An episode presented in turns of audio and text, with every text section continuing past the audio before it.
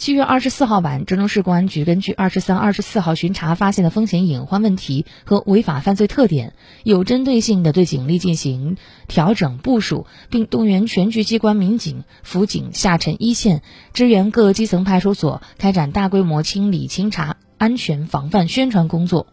市公安局联合检查组先后来到金水区正红城、郑东新区龙湖里商业街、千禧广场、高铁东站、金水路东明路卡点，实地查看巡防、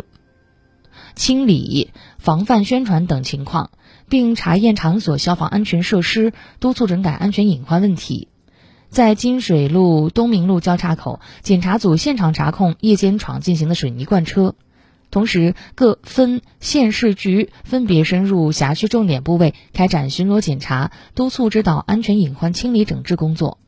交警、特警以及机关支援警力在各自分包区域开展巡查宣防工作。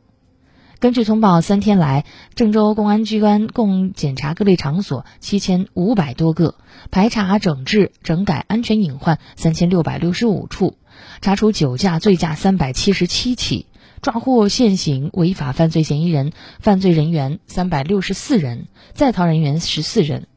下一步，郑州公安机关将结合全市治安形势，持续开展专项整治，清理城市治安盲点，排除安全风险隐患，全力守护省会郑州夏夜城市烟火气。